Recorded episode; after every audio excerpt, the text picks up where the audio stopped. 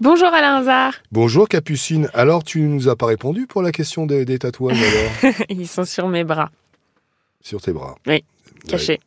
Alors là, pour le cas dont tu vas nous parler, c'est toute l'importance de bien remplir une case quand on Oui. veut toucher des indemnités. Oui, c'est ce qui fait la différence. Euh, C'est que Julien euh, avait un CDD, donc il y avait une période marquée dessus. Il a simplement dit à son employeur qu'il voulait arrêter à la fin de ce CDD, donc ne pas le renouveler. Il Mhm. a parfaitement le droit.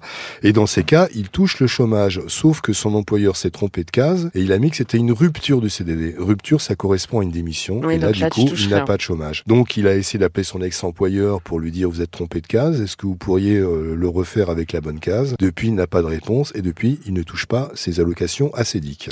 Quelle histoire Et alors après, donc là on quitte un peu tous les problèmes des administrations. Ce sont des bailleurs et ce sont des personnes qui vivent dans des conditions euh, insalubres, si je dis pas de bêtises. On est complètement d'accord. Donc, et à chaque fois, c'est un bailleur qui ne fait pas grand-chose. Mhm. Nous avons Stéphanie de l'eau coule dans sa cuisine dès qu'il pleut. Nous avons Dorian, son logement euh, ainsi que d'autres euh, devient totalement insalubre. Ni le bailleur ni la mairie bougent le moindre doigt. Ah, parce qu'on peut contacter notre mairie quand on a un logement qui devient Bah, insalubre. souvent, euh, la mairie a une sorte de, de, de management, de direction sur le bailleur. Ça dépend quel bailleur c'est et ça dépend quelle, quelle mairie. D'accord. Et nous avons Claudine euh, qui, elle, a un appartement où effectivement le bailleur ne fait rien et qui est envahi par les moisissures. Oh, quelle horreur. Oh.